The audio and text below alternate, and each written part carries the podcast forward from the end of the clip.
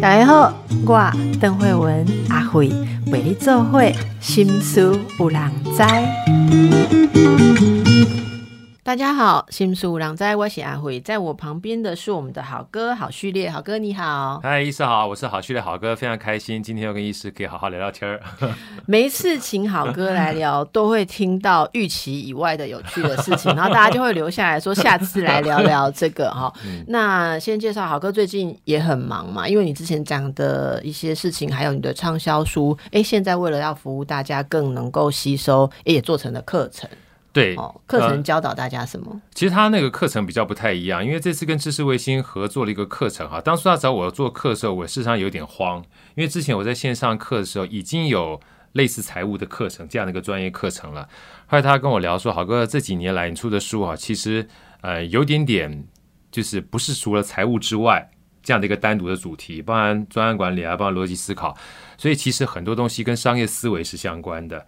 后来他们说：“好给，我们想一个建议哈，我们就定一个课程，叫做商业学院或商管学院的六十天，把这些跟商管相关的概念一起放进去，好不好？”我说：“好啊，好，这样就比较多元。所以这一次呢，呃，事实上它的范畴，我比较想想讲的是，它不是一个单一的范畴，比较像是一个商业思维的。”概念，然后六十天商业跟管理的商业跟管理，商业管理，对对对，就有很多你的小故事，对对对对对。这个小故事，我觉得如果有启发的话，很 很像是那个大师。我们禅宗里面有很多故事，是大师点一下，你这个东西点过去，所有类似的问题就通了嘛哈。我们你知道，据说啊，哦，我们听众朋友 follow 你粉砖的，常常得到生活智慧。你有时候会写一些生活智慧，哎呀，不敢不敢。我先来今天跟大家分享一个，我我觉得我们同事很喜欢。呃，这是你自己写的吗？没有，我是看一看之后，我觉得很有意思，后来我就把它稍微改编一下，变成小小的故事。甲，你会游泳吗？乙，不会。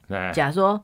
那狗都比你厉害呀！这样哈，结果乙就问说：“哎，你会游泳吗？”甲说：“我会啊，好，一声骄傲，对不对？哈，我我他说：“那你跟狗有什么区别？” 对。然后你又说这个叫做怎么比最好？不要比最好，哈。对呀。我我觉得这个真的是一种一种智慧哈，人家很骄傲的事情，然后他笑你不会跟狗一样。呃，比比狗差啊，那我比狗差，那你就跟狗一样了。对，这哎，可以这样子看，真的很棒。就是就是，其实有什么好骄傲的？其实这件事情啊，是也不是我自己发生的，因为通常我们在学生就好，我在企业内训嘛，很多学生就会跟我讲说：“哎呀，这个老板常常觉得我这个不行，那个不行。”对，好，这很正常嘛。因为我我的学生大部分已经在职场，我说不要讲说你不行。有时候我问他说：“你有几个小孩？”他说：“我有三个小孩。”我说：“你会不会卷三个小孩里面你也会大小眼？”他想想半天说：“嗯，虽然不会，但是某种程度上面还是有些小孩比较厉害，有些小孩不厉害。”我就问他说：“你那个厉害是怎么看的？是功课厉害啊，还是田径厉害，还是合唱厉害？”哎呀，田径厉害，合唱厉害，有什么好厉害的？当然是功课比较重要啊！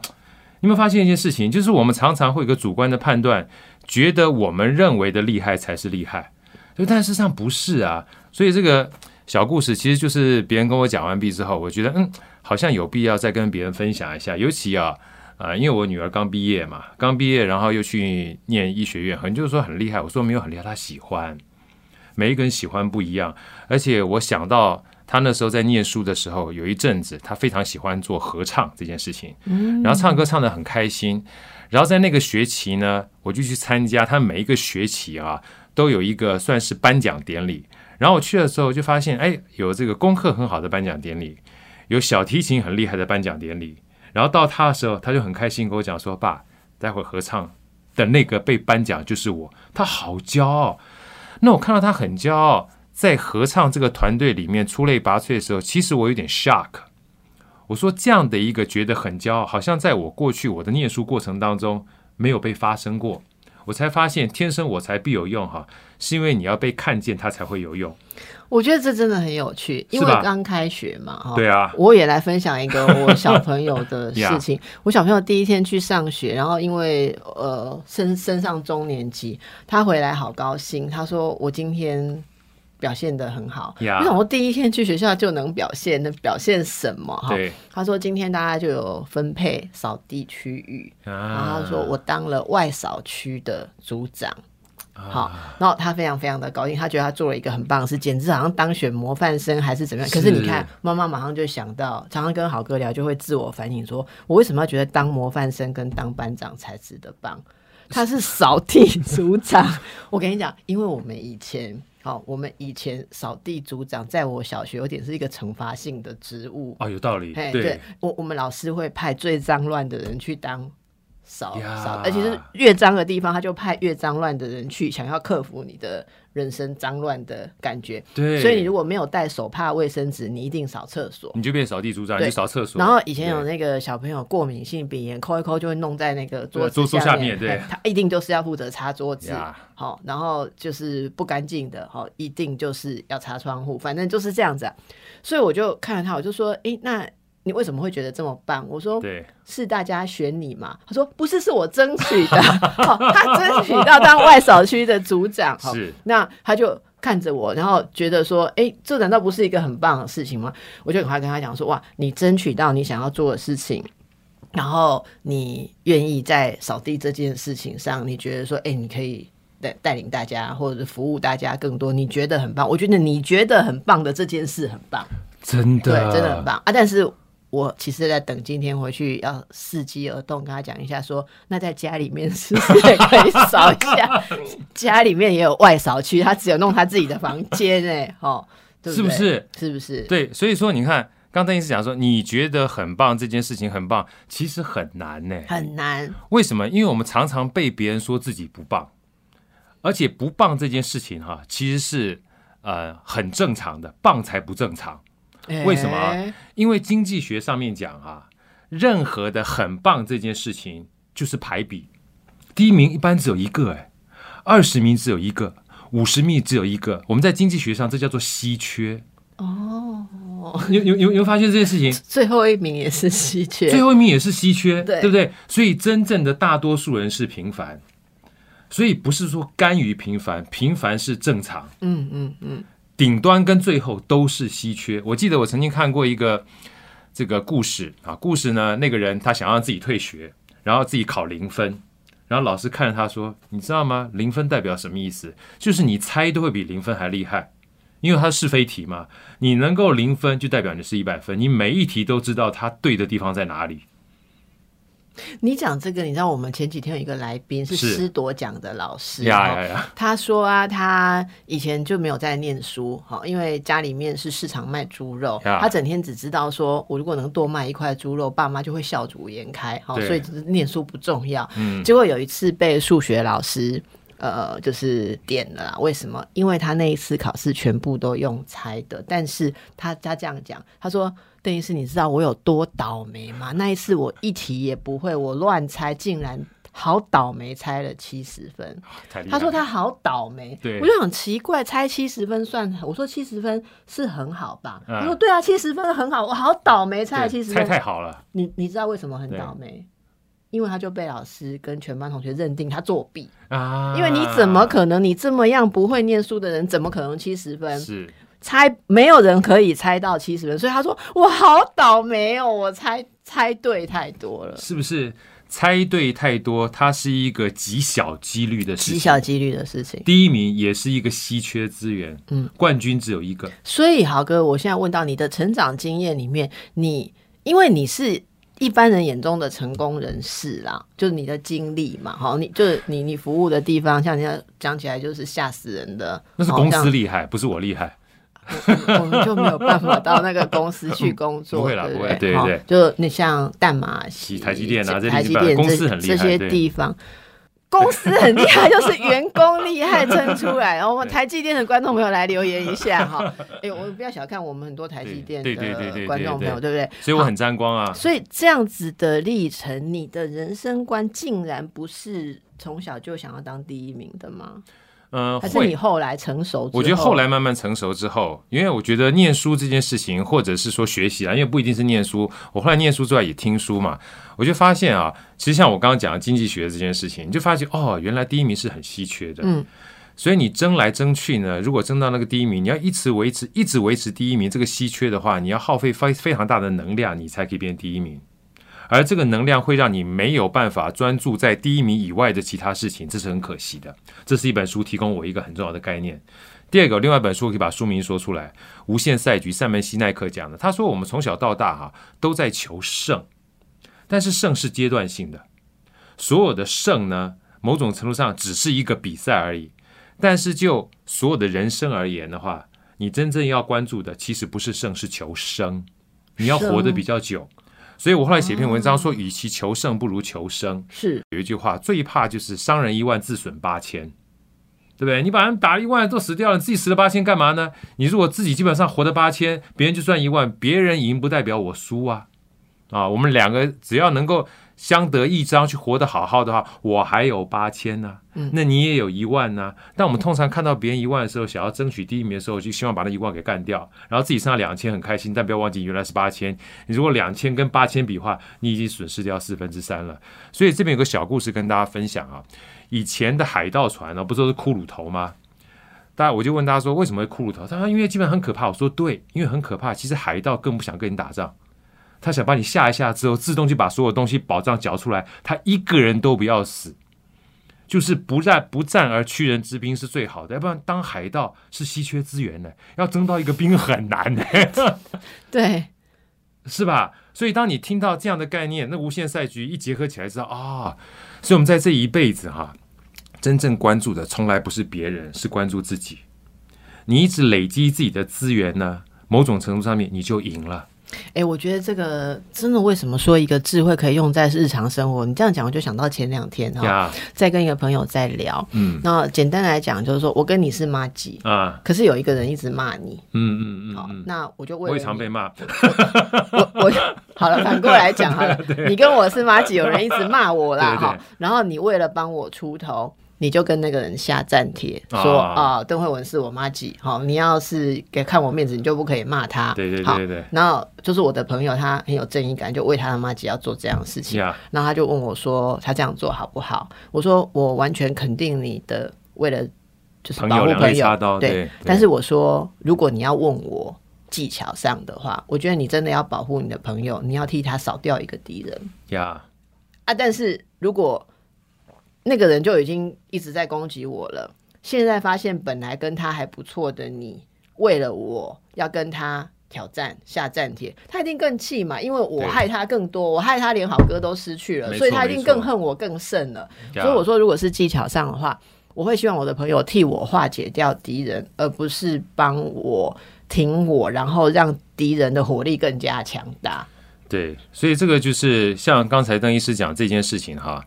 当然，早上我去这个录影的时候，人家问我说：“好哥，这个财商啊，你觉得怎么赚钱比较好？”我说：“财商其实不是赚钱而已，它是赚时间跟注意力。”有本书，时间跟注意力。所以说，有本书叫《通往财富自由之路》，那李笑来老师就说嘛：“说人生最重要的财富是注意力大于时间大于金钱。”嗯嗯，上次节目里面跟大家解说，所以你想想看，像刚才这件事情，你看起来哈，你是在帮助你的朋友，但不要忘记啊，你可能。在过程当中，不仅会耗费掉你朋友更多的精力哈，要透过你去解释的过程当中，再有乱箭射过来，对不对？嗯。然后你也要耗费你的精力，然后那个人呢，本来要对付你的朋友的，还要接着对付你三叔，真的就三叔了。三叔，而这个三叔呢，三叔三婶，真的很重要关键。其实那个书并不是钱的书，也不是什么，就是其实生命最可贵的，就是要浪费在美好的事物上面。但是很难，为什么难呢？这个有一本书啊，叫做《呃自私的基因》。他说我们的基因里面有非常多的记忆哈，很可怕。就是以前啊，只要有任何人侵犯我的话，我一定要 fighting。对啊，为了尊严呐。呃，一个是为了尊严，一个是为了生存。因为就是 territory，它就是一个领域的概念。我如果丧失掉这个领域的话，会影响我的生存。其其实这个不能怪我们自己哈，这是一个在存在我们基因里面的记忆。所以，当别人侵犯我们的时候，我们要有刻意的去把这样的记忆哈撇开来说啊，他真正伤我的话，其实只是言语上伤我，不会真正伤害到我的生存权。这件事情很难，因为是一个及时的反馈。所以，那我刚刚讲这一段呢，哦，因为我看到这本书了，我知道是这样的情况，我才会提醒我自己。所以，在这边我想跟大家分享很多的智慧哈，它不是一触可及的。可以的话，多听点书。多看点书，你会知道很多我们及时的反馈、及时的反应，其实不是真正的你，它只是一个生存的本能。但这样的生存本能呢，可能会耗费我们过多的能量跟注意力，而没有办法把我们生命放在比较美好的地方，那就可惜了。是，所以我觉得现代人很多都说要呃什么随性啦，哈。可是其实有时候随性，你有没有随到你真正该有的那个智慧？哦，而是也许就是随到了刚刚讲的一种本能的防卫反应，最后全部输光光。我觉得还是不能不做一点反思跟觉察。没错，那我们现在就让大家来感受一下，你最近生活当中有什么其实可以呃。从书的思维 可以反转的地方，我们等一下再回来。其实今天请好哥来，本来发通告的时候是有一个既定的主题，好，那就是因为我们我最近一直在跟观众朋友讲说，本来我们九月就要开始直播了，所以我们同事就很用心的呃用了一些互动性的主题，希望可以假设是直播啊，我们现在应该是跟观众朋友一来一往，对对对对，我就要用我这个老花哈，老花怕近不怕远，对不对？我就年轻。花，我是老花，我就可以看到大家的留言。那本来今天请好哥来，我们就想，我们就请大家喜喜爱的一些来宾，那就想说，哎，那大家会想要跟好哥聊什么？那不要变成说大家都在这边，呃，一直都在问你财经专家的问题，那太像上课，所以我就故意要问一个你的休闲活动。好啊，好啊。所以我们就 follow 你的脸书一阵子，同事就发现说，好哥最帅的时候有两个，你 po 的照片，大家下面刷一排帅 帅帅帅帅的时候有两种情况。一种情况就是上课，上课西装笔挺，那穿戏服嘛，然后西装笔挺，然后所有的学生都听着这样子一愣一愣啊，兴奋的时候，那时候下面会刷一排帅，这种帅不用解释啊，因为今天没有上财经课程，你也没有穿西装，对对对对对。可是有另外一种帅是什么？就是你在运动骑车的时候，所以我们就想到一个标题，我们想要请教你，是。就是。人到了这个，就是一个我应该怎么讲比较不会失礼，成熟的年纪的时候，有些人看起来就是非常没有活力，可是有些人会让我们觉得不但有智慧，而且他要出现一种热爱生命的一种态度，常常展现在他的活力当中哈。所以我知道好哥有做运动嘛，对，做运动，你常常假日的时候就会看到你们一行人在骑车、自行车，对不对？嘿，为什么帅哥都要骑车？这个主题很有趣，为什么帅哥都骑自行车？先不要管其他的，就代表我骑自行车就是帅哥吗？是吧？哈，我我我们整体而言就很难拆开，就知道很帅这样。哎，但回过头来，其实我自己呢是有个不一样的逻辑的，是不是帅哥去骑自行车？是骑着骑着就可能会变帅哦？为什么？因为可能大家不知道，那我今天要跟这个邓医师讲，我大概是二零一五年开始骑自行车，我二零一二年裸辞回来嘛。二零一五年到现在，我大概瘦了二十二公斤。嗯，好，那大家想想看，二十二公斤，你每次讲这件事，我都觉得你是骗人，因为我根本没有办法想象你装二十二公斤的时候会变成这样。真的，就就就就短拖啊，你知道吗？只是装在下面而已。所以，当我瘦下来的时候，大概差不多，其实也没有花很长时间，但一年多就瘦下来了。因为包含之前跳国标舞有瘦一点点，但后来这个骑脚踏车瘦的特别快。可在一开始时候，其实没有瘦的特别快，因为运动其实不一定会减肥。对。因为运动会让你吃的更多。那骑自行车有一个非常大的好处，就一开始你可能只骑一个小时、两个小时，到最后会发了疯一样，骑了七个小时、八个小时。为什么会这样啊？因为可以骑很远，这就是这个运动很迷人跟魅力之处。比如说你跑步再怎么跑哈，就算下坡你也很累，对不对？对。可是今天骑自行车，你只要攻顶之后，接下来都是下坡。嗯。下坡平路的时候，事实上是你是可以休息的。嗯。所以你可以到很远。你一旦到很远的话，我们讲登高望远，你只是望远，但是骑行呢，可以带你走到很远，有很多看见。所以一边看见，你发觉骑自行车可以骑到七个小时、八个小时。我记得有一次我自己去骑那个阳明山，叫如来神掌，哈，一百四十多公里，从早上八点骑到晚上十一呃七点，骑了十一个小时回来。过程当中一边看风景一边吃东西，所以已经有一点点踏青的意味在那里面了。这个是自行车呢，让我觉得有一点点不一样的呃启发的那个概念在里面。然后在这个情况之下，你就发现哈，当你这样子做了之后呢，你的运动哈所耗的能量会远大于你吃的热量。那慢慢长期以往的话，就瘦的几率会比较快一点，比较多一点点。所以后来因为这样瘦下来，我自己很开心啊。啊，回到刚才邓医师讲的啊，为什么看精气神比较好？我就写下两句话，我说岁月是一把杀猪刀啊，但是运动是一把雕刻刀，雕着雕、是吧？因为这雕刻不是雕身形而已，会把你的精气神都不一样。因为这个运动，很多人说他很累的时候不要运动，我说对。很累的时候不要运动，所以你不能把自己搞这么累，你才有时间去运动。是是，我我以前在看精神科的时候，就是我是实习医师的时候，坐在那边诊件，然后你知道病人进来就会跟我们这些。大牌医师说：“嗯，最近心情很不好啊，课业压力很大，好，要不然就是说啊，跟婆婆处不好啊，夫妻感情不睦啊，小孩子不听话啊，老板很过分啊，景气很不好，赔钱啊，啊，卖房子这样，所有的烦恼，老师讲完之后就说多运动呀。然后我就觉得说，难道我念了医学院这么多年，我要来学的这个技艺就只有一招，叫多运动？所以我那时候要进修心理治疗的时候，我就。有心里想说，我绝对一定不要跟病人讲多运动，我觉得很逊。我那时候哦，我觉得很逊。我觉得你总要讲出一个心理的什么秘诀，可以改变人生的困境，怎么会只有多运动三个字？所以我那时候就立志，我才不要做一个叫人家多运动的医师。就过了一二十年，我自己人生经历也多了。好，我经历了很多事情，我也自律神经失调过，各式各样的事情都经历过。现在我所有的个案，我都说要多运动，是不是？每一个我都讲要多运动，因为你真的体会过，运动其实是一件非常复杂的事情。所以大家知道阿虎的节目很喜欢请什么运动专家、运动教练来介绍运动。好，那今天讲到这个，诶，刚刚听到骑自行车是他，你讲的远，这个我以前没想过，是。所以远会让我们有一种自我延展，或者说你你会看到自己体能被延伸、被挑战的感觉吗？我我这样讲哈，很有趣哈。我说所有的运动哈，它其实都会很开心。嗯，就像跳国标舞，好像我帮你跳国标舞的时候，绕着圈圈练基本步，我也很开心。那跑步呢？像你跑到这个操场上面跑几圈，你也很开心。可是跑步呢，就算再怎么跑，我们讲说你跑个四十二公里全马已经很累了。累死了，对不对？好，这是一个。那我今天想要跑山，跑到这个风柜嘴也很开心。可是回过头来，当你骑脚踏车的时候，你可以骑风柜嘴，然后再可以骑冷水坑，然后再骑小油坑，你会发现这个东西跟什么一样呢？这是我后来后见之明去想到的，跟玩电动玩具打怪是一样的。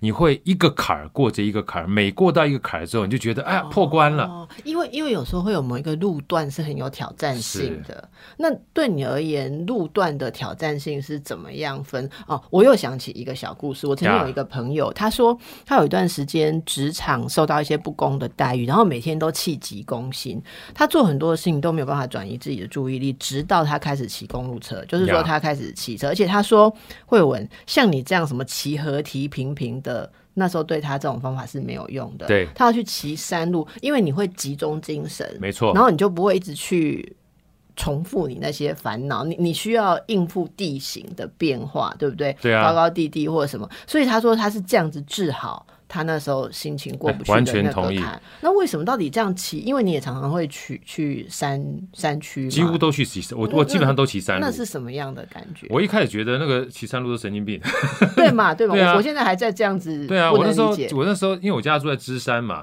每次骑呃开车啊上了这个养德大道，我看到旁边有骑脚踏车，我当时说加油加油，但我心想说笑，拎到起波骑啊，把卡杰替背，后来才知道那个替背很贵，你知道吗？都是欧雅才能骑那 T 背。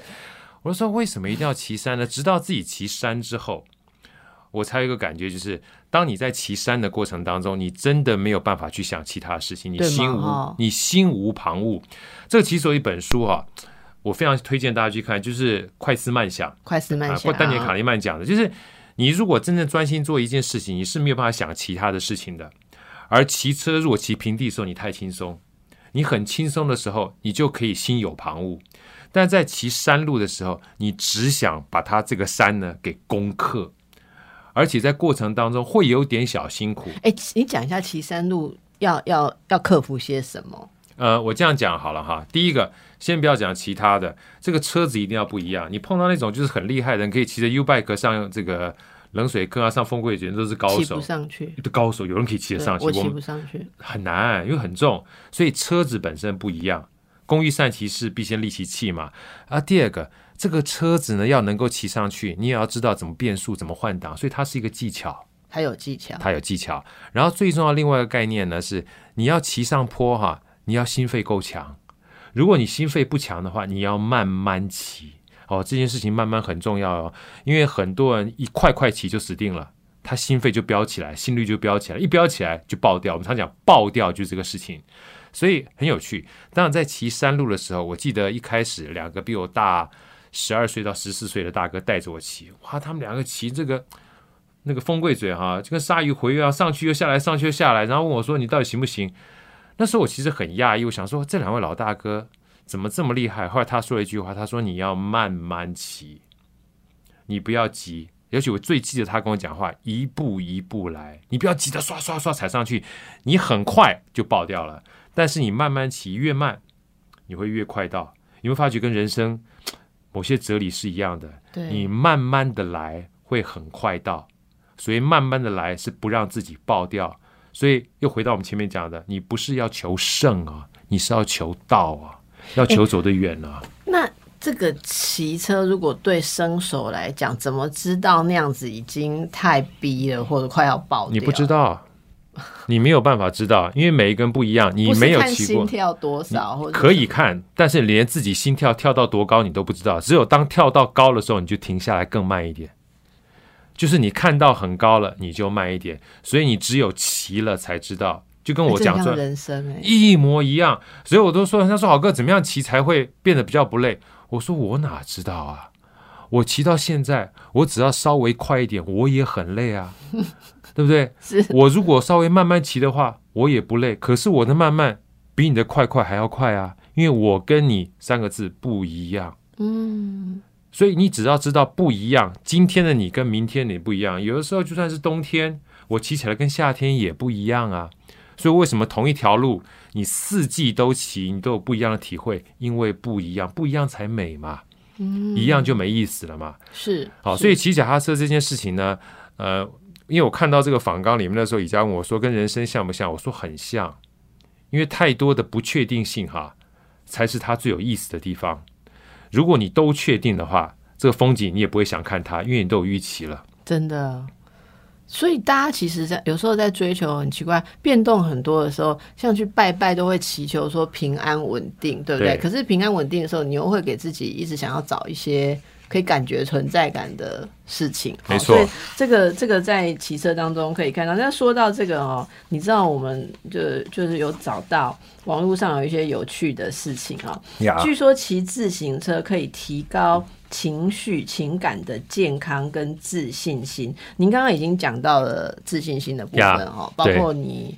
呃，挑战远呐，哈，或者是说参加比赛啊，变瘦啊，对不对？比赛啊，形象啊，嗯，尤其形象这个东西太重要了。尤其你穿那个自行车车衣啊，如果太紧的话，那个肉会一坨一坨挤出来，你就会想要把那一坨肉给消掉，对不对？哎，一定要穿那样才可以去骑车吗？哎，不一定。但是你看到别人都穿那么这么 fit，就是。身材很好的，你基本上你在一群人里面，你总会想要有同才压力嘛。所以我们常讲说，哎呀，这个什么叫做帅哥都骑自行车？我说骑着骑着就会变帅，这是一个就是互相砥砺的效果。为什么？因为我们常在一句话讲说，哎呀，身材好穿什么都百搭，身材差穿什么都白搭，对不对？所以你看到别人穿的很帅，不是因为他很帅，是身材好，你自然而然就会想要多骑。骑着骑着就不一样了哦，对，所以其实大家可以试试看。如果说你想要呃挑战某一种运动啊，我觉得。我我对我来讲，我觉得自行车是蛮好的入门的一个，因为你有一个算是器具的辅助。没错，如果你刚开始体能不是很好，你马上要去跑马拉松啊、跑步啊，或者是做什么样子的体能训练的时候，真的很容易半途而废。可是骑车如果有刚刚的心态，你也可以慢慢骑，从比较简单的路开始的啊。那这边有网络上，你知道大家有讲说为什么？反正每个题目网络上都会有人讨论，这真的是一个蛮有趣。你想得到的问题，世界上的人都想得到哈。就是说，为什么呃骑车的人看起来都很帅。啊好，你知道吗？这个网络上有朋友整理了大家的结论心。得啊，嗯嗯，第一个哦，并不是会骑车的男生都帅哦，是所以你刚刚讲说骑车变帅，其实你是太贬低你自己了，你还是要有一点条件。啊然后网友整理出来的条件是什么？我们来看看好哥赞不赞同哈。啊，第一，穿着要轻松但不随便，对，同意哦。同意啊，什么叫。轻松？你今天这样算轻松？啊，但我这个其实应该说轻松啊，但不是说就骑的，就是穿的，就是很很很正经八百。可是某种程度上，对我们而言的话，呃，这个轻松也包含有点时尚在里面了。请问一下，好哥，黑色的一件 T 恤不是都一样吗？这里面怎么为什么会有这个感觉的差别？为什么有人穿同样黑黑的 T 恤，感觉就不一样？因为身材的关系，不是吧？你你你说一下，这个是不是剪裁啦？还是剪裁有？差有差。对那 T 恤是要怎么挑？你是怎么 T 恤啊，T 恤的话，因为我因为因为我刚刚好有一个好朋友，他基本上就是卖这样的 T 恤。他说：“好哥，真的朋友太重要了。他告诉你适合你的这样的一个剪裁，适合你的方式，你穿起来就会不一样。包括我们车衣也是一样。我们车衣有个非常好的这个我们的师傅，他告诉我这个车衣呢适合这样穿，然后他就穿给你看。”穿给你看之后，你有样才会学样嘛。所以这其实也是对自己形象，其实有余力的话，你你就是追求自己一个精神的一个典范，就是我我看起来要像这样，那我为了要 fit in 那个样子，理想的样子，我就会对自己有一些期待哈。对，我觉得本集是先没有先拿这个脚本去征求车衣的赞助，实在是对不起老板。下次可以，下次可以。对，但是大家听到这里，以为我们下一趴要介绍车衣跟 T 恤可是真的没有，真的阿伟正好不会做业对对配哈。好，我们等一下再回来。嗯，好，刚才说到 T 恤，好啊车衣，啊哈，就其实我们只是想要讲一件事情，其实你有一个专注的运动，你想要把它做的像样的时候，当然投资装备，还有呃投资想要提升你的技能的时候，它就是一个你专注在做的事情，而在这里面会。淬炼跟磨练很多你人生哲学的事情，没错，没哦，错。包括我们访过那个徒步的呀哦之前访访过好几位徒步的，说到的，还有这个骑车环岛的，呀好，或者说登山的，好，或者是持续做某一种体能挑战。其实我真的非常赞同，体能挑战是转化我们心境跟提升一个非常棒的方法。是的哦，嗯，那呃，很多哲学都是相同。刚刚对豪哥提到的，其实说到这个 T 恤，我你知道吗？像我们女孩子在看的那种时尚杂志，有时候光是 T 恤就可以做一整册。对，那它里面不会讲说找一个好朋友做 T 恤的，然后看他怎么教你。其实你你知道，像日系的杂志，我我年轻的时候是这样子学习的。那就昨天嘛，年轻就昨天。你看，说好话做好事哦，就会有福报这样。你知道吗？我们嗯年轻的时候会那个杂志会教我们，例如说你要去试。同样一件 T 恤看起来很简单，可是好哥像你这 T 恤也不简单。你，这个领口要挖到多少，会改变你的脸型，是然后会改变你的身长的感觉。呀好，然后同样一个一个版型的 T 恤，你不会说白的你也这个版型，黑的你也这个版型，因为颜色不同的大小，所以我白 T 恤需要的领口跟黑 T 恤需要的领口还有不一样。对，没然后还有错，肩线的位置，没错，没错好，那个这个袖长落在，特别是短袖特别麻烦。没错，那我觉得这件事情非常有趣。之前我们也请过这个穿搭的老师来跟大家分享，很多听众都说：“哎，干嘛要在意这些事情？”其实我觉得这些事情都是个人让自己生活觉得有精神的一个小部分，是哦，一个小部分。所以刚刚继续讲到穿着要轻松但不随便。呀，然后他说：“哦，网友说上衣短袖、长袖皆可，下衣长裤、短裤皆可。”但是鞋子就很重要了，嗯是不是？哎，骑车的鞋子是骑车的鞋的话，其实像我们比较专业，我们都穿卡鞋。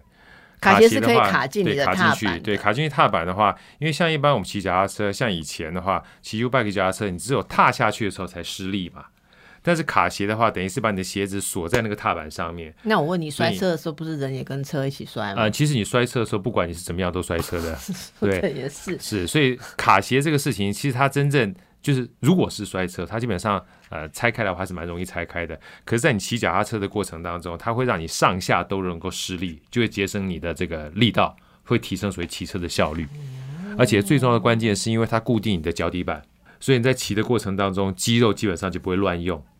它施力点会集中，哦所以其实这个都是有一些力学的功能在那个里面的。蛮蛮特别。其实我之前想要骑车的时候，在看那个自行车的用具，也有看到卡鞋这件事。对，然后我就觉得说，我才不要跟车绑在一起摔车的时候，会跟车一起可是你刚刚一讲，哎，我有想到一个人生哲学，有时候我们我们要跟自己做的事情合一呀、对你看以前不是见在人在，对不对？你就是要跟你做的事情，你真的要融合，对哦，就是境界。